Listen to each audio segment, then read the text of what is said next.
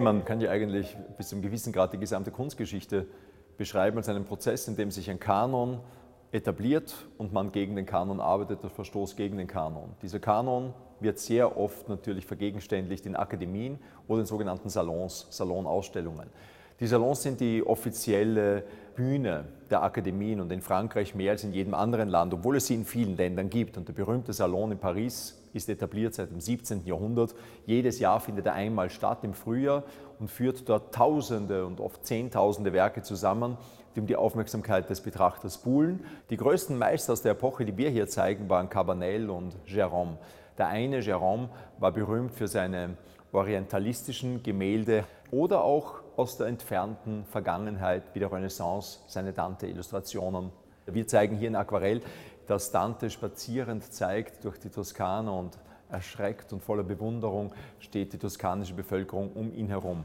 Ein zeitgenössischer Avantgarde-Künstler hätte vielleicht eine ähnliche Stilistik, eine ähnliche Form gewählt, aber nie und nimmer ein literarisches Motiv. Nie und nimmer eine Illustration eines Themas aus der Vergangenheit.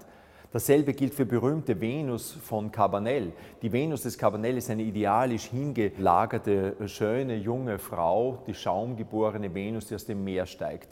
Wenn auf sie Manet antwortet, und er will auch im Salon reüssieren, dann nimmt er eine Frau aus dem Leben, eine Prostituierte, legt sie auf ein Bett, die begleitet von einer schwarzen Katze auf den Freier wartet. Hier stoßen Realität und Idealismus zusammen im Salon. Man soll aber nicht glauben, dass der Salon als Maßstab, was wirklich sich durchsetzen kann und was als Kunst, als Kanon anerkannt wird, von den Avantgardisten einfach verachtet wurde. Sie wollten Karriere im Salon machen.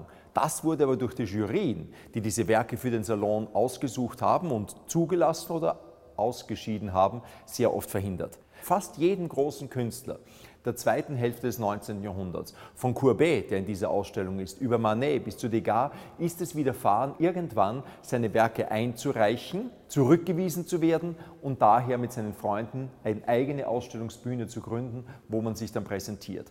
Das Besondere des offiziellen Salons ist aber seine Vergangenheitsbezogenheit auf die klassische Malerei und seine Bezogenheit auf Literatur. Das unprätentiöse alltägliche Leben blendet man dem gegenüber aus.